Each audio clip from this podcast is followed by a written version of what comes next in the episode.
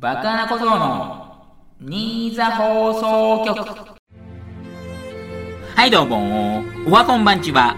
2022年3月15日第28回爆穴小僧の新座放送局をお送りしたいと思います。今日の担当は爆穴小僧の弟の兄の爆穴小僧です。そりゃそうだろうというところですけどね。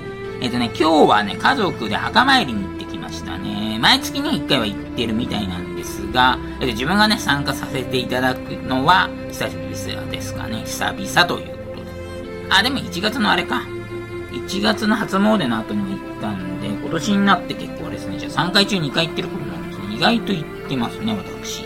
ということでね、ずっとね、これ私の放送を聞いていただいた方はね、知ってるかもしれないんですけど、あれですね、えっ、ー、と、72歳になる父が3月で多分仕事引退されますので、さすがにいよいよ、なんか、お前働かないのとかはね、言われちゃうのかなと思ってましたけどね。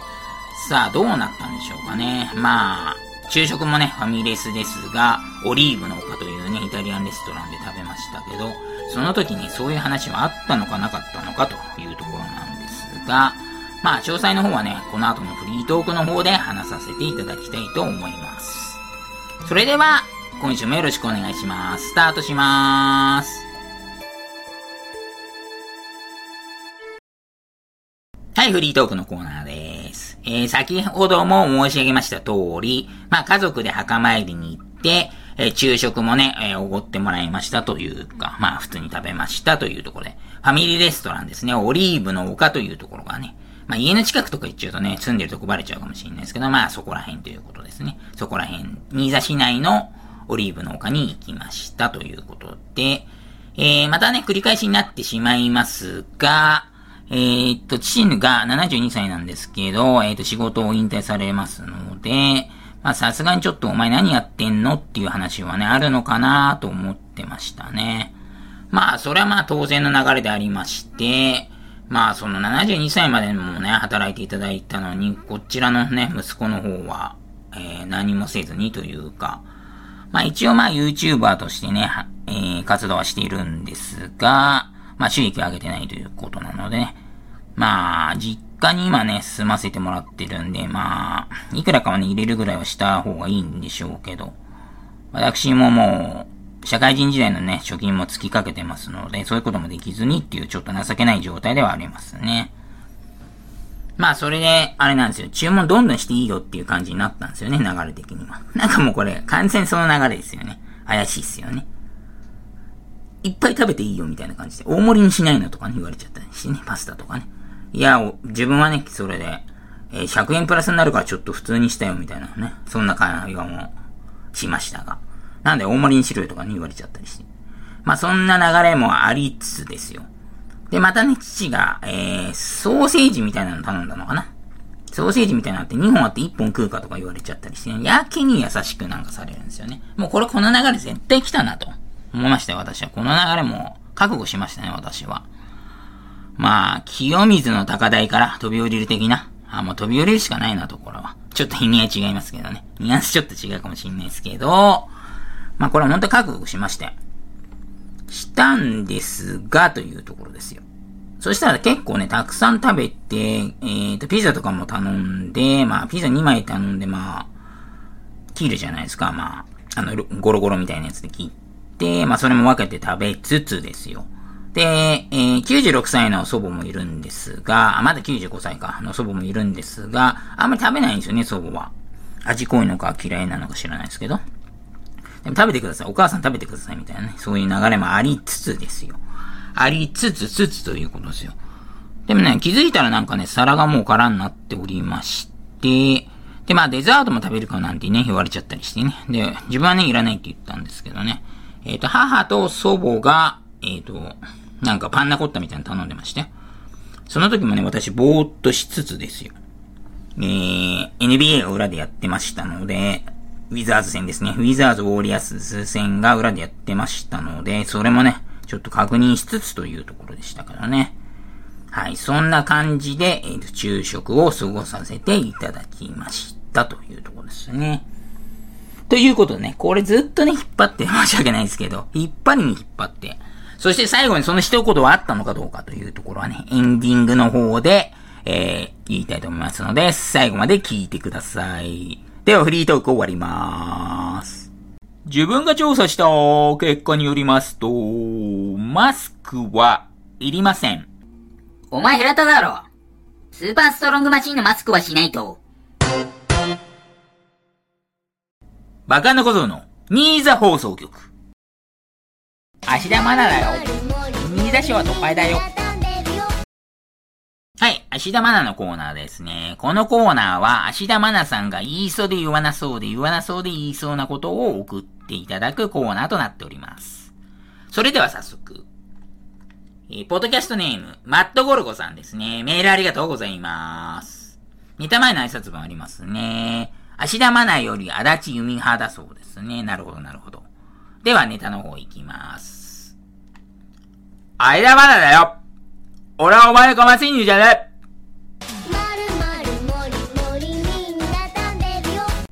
似たこのコメントですね。長州は記憶に残る発言多いですね、ということでしたね。長州力というね、プロレスラーですね。これは藤波辰巳さんという方にね、言ったセリフだと思いますね。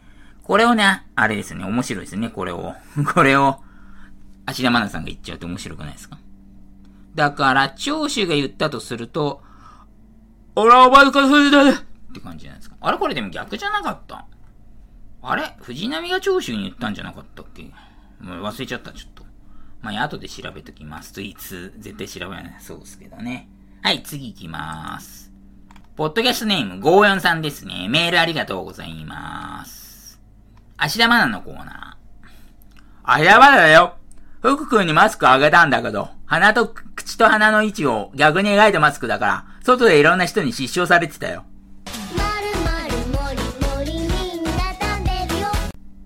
ということでしたね。すいません。また噛んじゃいましたね。申し訳ない。ほんと申し訳ない。なるほど、なるほど。結構あれですね。芦田愛菜からの福君いじりが結構ね、多いですね。54さんのネタは。なるほど、なるほど。まあまあまあ、ということで、はい、続きまして、ポッドキャストネーム54さんですね。メールありがとうございます。芦田愛菜のコーナー。あやばだよ。福君が梅の種を噛んで中身を出そうとしてたけど、歯が欠けて泣いてたよ。ということですね。なるほど、なるほど。再び福君いじりということで、これはあれですよね。梅のあれですよね。梅の種食べると死ぬとか言いますけど、種の中のやつは大丈夫なんですよね、あれ食べても。確か。いや、ダメでしょ、多分。梅干しにした後だったらいいのかな？あれよくわかんないですけど。でもなんか食べてましたよね、結構。小さい頃食べてましたよ、なんか。ガッて割って。種をガッて割って。中身結構美味しいんですよね。歯かけちゃいましたか？まあ私がね、私も実はね、歯今かけてるんですけど、それじゃないですからね。それじゃないから私は。梅でかけたわけじゃないんで。というところですかね。はい。最後かな？最後ですね。ポッドキャストネーム、ゴーヤンさんですね。メールありがとうございます。芦田愛菜のコーナー。芦田愛菜だよ。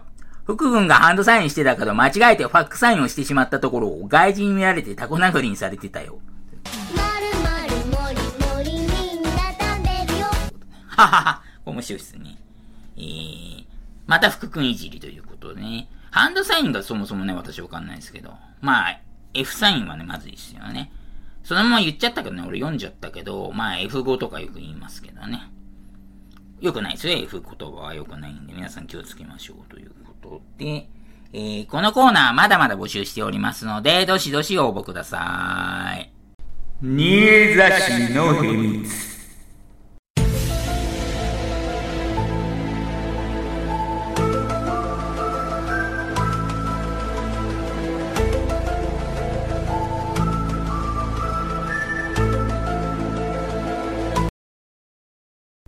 新座市の秘密のコーナーです。え、このコーナーは埼玉県の最南端に位置する新座市の秘密を面白おかしく送っていただくようなコーナーになっております。それでは早速メール行きましょう。ポッドキャストネーム、ルーニーさんですね。メールありがとうございます。ネタ前の挨拶文ありますね。バカな小僧さん、新座放送局のリスナーの皆様、こんばんは。最近直属の上司でなく仕事に関係ない部長からパワハラまがいの仕事量を押し付けられて嫌気がさしているルーニーでございますと。ほぼ面識ない上層部との付き合い方知ってたら教えてください。人生の先輩ということで。なるほど。このことについてちょっと、どうなんですかね？話していいんですかね？まあちょっとここはね、わかんない。どんな状況かわかんないですけどね、メールでこれもう仕事を直接依頼されちゃうっていうんじゃちょっとあれなんですけど、対面のチャンスがあるならば、ここはね、まあ、あこれもでもね、人によるかもしれないんですけど、自分は結構なんか自分の弱いところっていうかさらけ出すタイプじゃないですか。じゃないですかっていうのもあるんですけど。さらけ出すタイプなんですよ。まあ、そりゃそうでね、仕事してないっていうのも全面にアピールしてますし、別にアピールってわけじゃないですけど。まあ、そうなんですよ。だからその自分の弱いところをね、さらけ出せるタイプなんですけど、そういうのがちょっと嫌っていう人は、難しいかもしれないんですけど、まあ、なんだろう。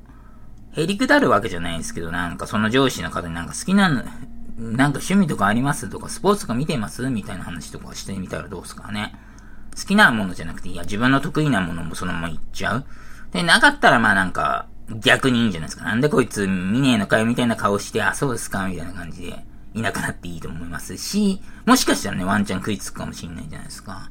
そういうところでなんかコミュニケーションのチャンス測ったらいいんじゃないかななんて思っちゃったりしてということで。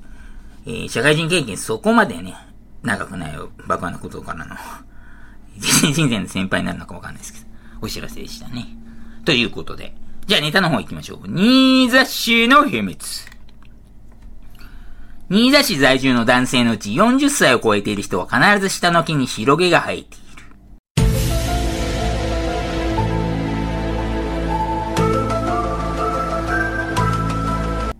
ということで、ネタ後のコメントありますね。ごく稀に37歳の誕生日を迎えると同時に白毛になっていく人もいるとの噂。真相やいかにということ。これなんだろう？元ネタ何なんだろう？芸人とかかな？ちょっとわかんないです37歳か。私がそうとか言いましたっけ？どっかで。ちょっと忘れちゃいましたけど。まあ、あれですよね。そうそう、下の毛がね、白髪とかなりだしたらもうちょっとほんと年だなって感じる頃ですけど、よーく見ると私のも多分あると思いますけどね。えー、私今ね、最近ダビスタっていうゲームやってるんですけど、白毛ってたまに生まれるんですよ、あれ。真っ白、全身真っ白の馬。リアルでもいるんですけど、結構可愛らしいんですよね、全身真っ白だと。そういうのもありますけどね。ちょっと脱線しましたけど。はい、次行きます。えー、ポッドキャストネーム TK さんですね。メールありがとうございます。新座市の秘密。新座市と西東京市の境には、軍人がいつも立っている。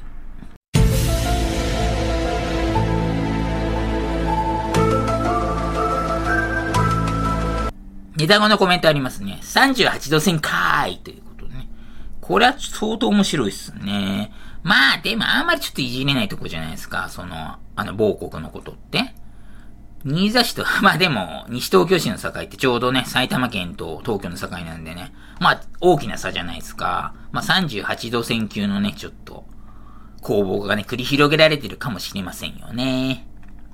はい、次行きます。ポッドキャストネーム、TK さんですか？メールありがとうございます。新座市の秘密。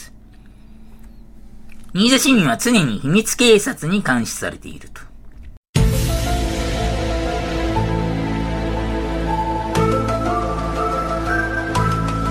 ネタ後のコメント、ソビエトかーいというところでしたね。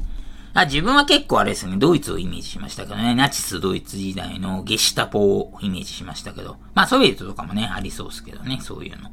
怖いですね。いや、でも監視社会になってくると思いますよ、やっぱり。そういうのがないことをいいことに悪いことをする人いるじゃないですか。まあ窃盗とか、なんだろう、恐喝とか。やっぱ監視カメラに映があるとね、すぐ捕まえれますからね。だからそうなっちゃうんじゃないですかね。わかんないですけど。いやー、怖い世の中になったもんですね。はい、次。ポッドキャストネーム TK さんですね。メールありがとうございます。新座市の秘密。新座市民全員が RTA で外専門賞を狙っている。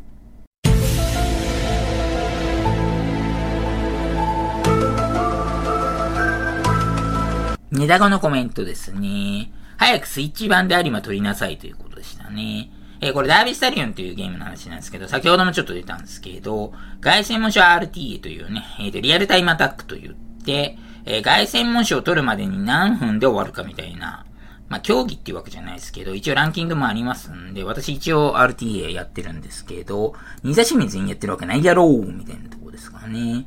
そして、ダビスタのスイッチ版私は、有馬記念が取れなくてね、すっかりは放置してしまいましたが、まあ、いつかね、これリベンジはしたいですよね。有馬取るぐらいまではいつかはやりたいと思いますけど、まあ、いつになるかはちょっとわかりませんね。最後かな、最後。えー、ポッドキャストネーム、ため息ゴリラさんですね。メールありがとうございます。見た前の挨拶もありますね。毎週楽しみにしています。本物のラジオ番組みたいになりましたね。ということで、ありがとうございます。ラジオをね、結構聞き慣れてる方だとかだとね、結構いい感じになってるかもしれないですけど、そもそもね、その、ラジオに興味ない方とかはね、ちょっとまだまだ乗れてきてないかなっていう気がしますけどね。どんどんね、引き込んでいきたいところですけどね。えー、ネタですね。新座市の秘密。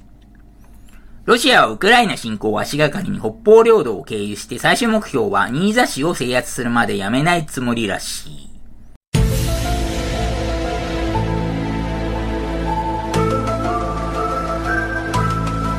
二単語のコメント。その時はバクさんが新座市を代表して和平交渉してください。ははは。マジっすか。ははは。これ面白いっすね。いやいやいやいや、何言ってんですかっていうところですけどね。北方領土から一気に新座市まで来たらもう東京まで行ってますよね、多分。あ、違うか。東京はまで行ってないんだよ。北関東がやられているというか。まで行ってるじゃないですか。これもう和平交渉どころじゃないですよね。戦いますね、私は。間違えばあれですね。ロマチェンコと1対1で戦いますね。なんちゃってね、とか言って。なんてね、あ、違う。ロマチェンコ、ウクライナ側だから関係なかった。すいません。間違っちゃった、これ。やっちゃった、これ。やっちゃった、やっちゃった。ロマチェンコ、ウシクをじゃあ引き連れて戦ってきます？じゃあ。ウクライナが関係ないかも、そこまで来ちゃったら。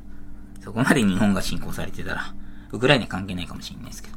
まあいいや、そんな感じで。スポーツクイズのコーナー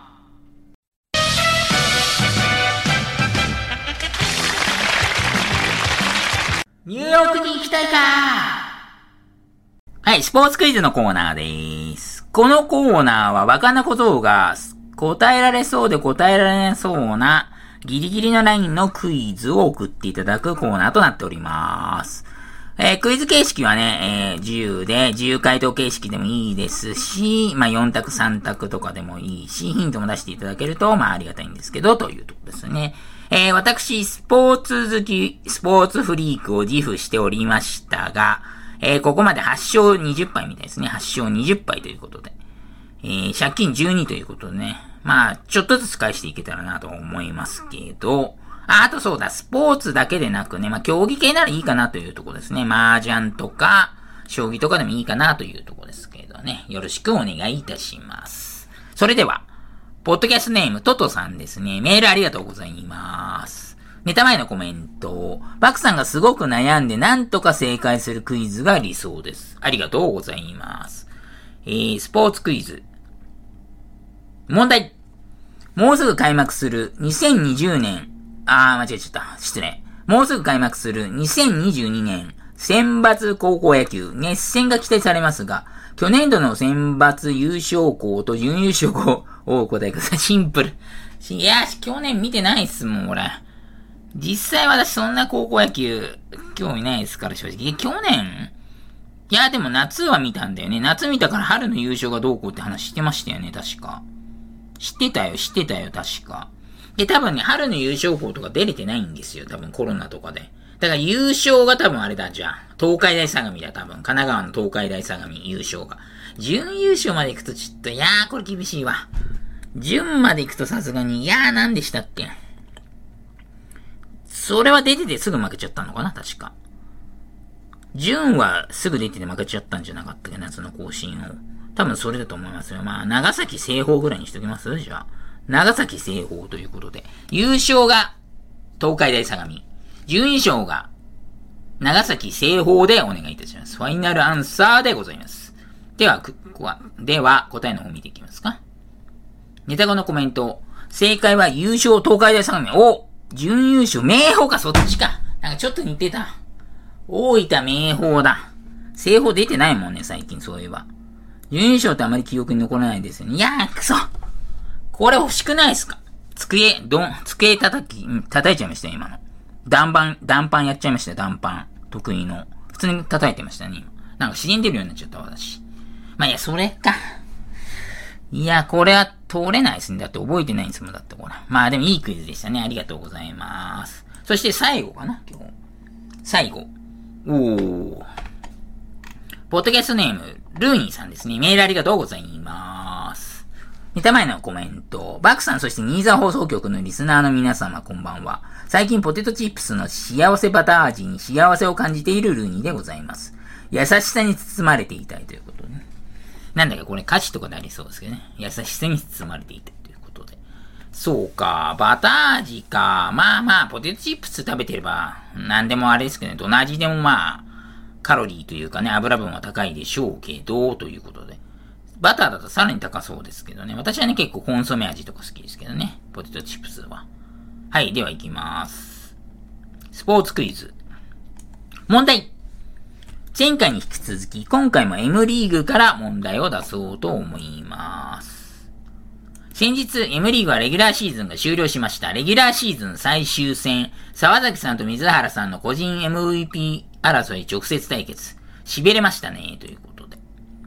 えー、最後の握手も含めて、沢崎さんはグッドルーザーでしたと。ファイナルでも暴れてくれることでしょう。そして MVP は水原さんですね。二連対率は驚異の85%。バクさんもこの活躍には E ピンのごとく目を丸くしていたことでしょうということですね。笑いということね。そこで今回は水原さんについての問題ですということですね。えー、水原明菜さんの出身大学は次のうちどれだ ?6 択です。わ、これはだって俺知ってたもん。やったしかも6択なんだ。まあ一応見ましょう。じゃあ選択肢。丸1、早稲田大学。丸2、慶応大学。丸3、青山学院大学。丸4、東京大学。丸5、立教大学新座キャンパス。丸6、新座、立教大学、他のキャンパスということで。まあ池袋とかですかね。これ早稲田ですね。1番の早稲田大学でファイナルアンサーでお願いいたします。ヒント、チームメイトの出身大学。ヒントもありましたが。まあヒント一応見ますか、じゃあ。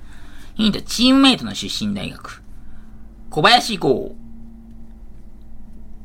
東京理科大学、朝倉高新、東京農業大、農工大学、石橋キング、信弘、国学院大学ということね。これは大ヒントを与えちゃったかなということでね。というか、水原明菜マニアのバクさんなら簡単でしたかミスったなということで。じゃあ答え見てみますか。えー、M リーガーに限らずとも、麻雀プロは意外と頭いいんですびしということで。あれこっちは？答え書いてなくね？わ、答え書き忘れてる。ルーニーさんが。ネタのコメントに答え書き忘れてる。なんだこれは。まあでも、早稲田で正解のはずですよ、確か。正解者に握手。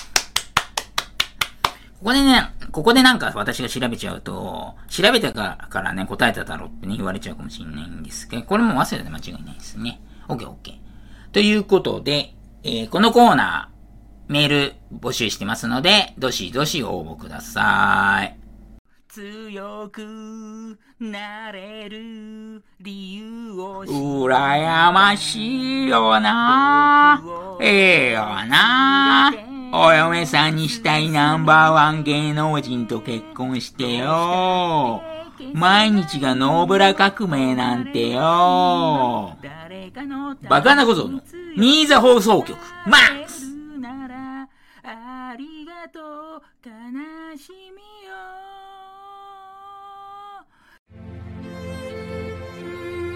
はい、エンディングのコーナーです。えフリートークの話と、オープニングフリートークと続きに、引っ張りに引っ張ってきましたが、えー、まあ、結論から先に言います。何も言われませんでした。ということで。むしろ、何も言われませんでした。むしろっていうか、なんかなんだ、そうなんだって思っちゃいましたからね、むしろ。まあ、助かったっていうね、言い方もおかしいですけど、まあ言われたらね、あの、一応私今、YouTube のね、登録者数が4分の1ぐらいいったのかな。1000をゴールとすると4分の1までいったんで、頑張らせてくださいみたいな話しようと思ったんですけど、全く何も言われませんでしたね。ただ、あれなんですよ、ただ、この、帰り道ですね、帰り道、その、えー、オリーブの丘からの帰り道の時に、えー、っと、焼肉キングもあるんですね、途中で焼肉キングも。今度二人で来るかみたいに言われちゃいましたからね。バックバックってまあ本名じゃないですけど、バック二人で今度来るかみたいに言われちゃいましたね。その時が本当の X3 でしたね。みたいな感じですかね。いや、だからその、ループじゃないですけど、この状況はね、永遠に続きますよね。それはもちろん私の立場がおかしいなことなわけで、まあ、しゃあないかなと思いますよ。歴史は繰り返す。そして、ニーザ放送局も続いていく。それではまた来週、ごきげんよう